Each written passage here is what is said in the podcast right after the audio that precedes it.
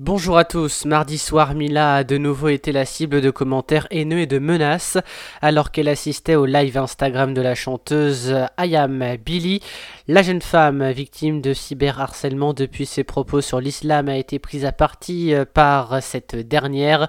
Je lui ai envoyé quelques messages de soutien et d'encouragement dans son live pour sa musique, précise Mila.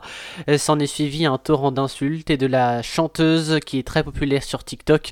Mila qui conclut son message en précisant qu'elle est allée porter plainte euh, ce mercredi à la police.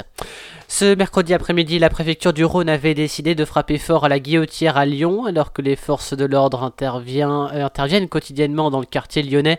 Ce sont 110 policiers qui se sont retrouvés sur la place Gabriel Péry peu après 15 heures.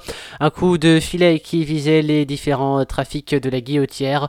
Au total, sur les 116 personnes contrôlées, 20 ont été interpellées, dont 5 étrangers en situation irrégulière sur le territoire. 5 placements en garde à vue pour de la vente à la sauvette de cigarettes et un port d'armes prohibé.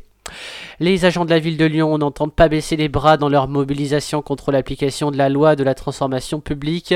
Pour leur troisième mouvement depuis la rentrée, les agents sont appelés à faire grève le 12 novembre prochain. La CGT veut toujours lutter avec détermination contre l'augmentation du temps de travail et pour le retrait de la note de service limitant le droit de grève. Tout au long du week-end se tiendra le salon Époque Auto, grand événement international pour les collectionneurs, amateurs et passionnés de vieilles voitures. Pour accompagner visiteurs et exposants allant jusqu'au salon euh, d'Eurexpo, le réseau TCL met en place du vendredi au dimanche un plan de renforcement de l'offre de tramway T5 et la mise en service de la ligne de bus 100. Plus d'infos sur les transports en commun sur euh, www.tcl.fr. Une association créée par deux habitants de la Drôme a lancé la plateforme Mieux traverser le deuil lundi. Au total, 16 propositions sont présentées aux internautes afin d'améliorer l'accompagnement des personnes endeuillées. Les internautes doivent sélectionner 5 propositions et ont jusqu'au 1er février pour faire leur choix. Les résultats seront transmis aux candidats à la présidentielle le 15 mars prochain afin de les interpeller sur ces questions. Et puis pour clôturer ce flash, quelques semaines avant l'ouverture officielle des stations de ski, les premières chutes de neige sont tombées dans le massif isérois ce mercredi.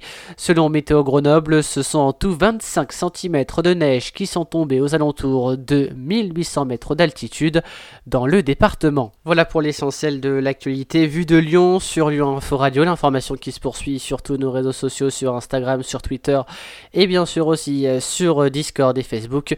Restez avec nous, l'information qui se poursuit.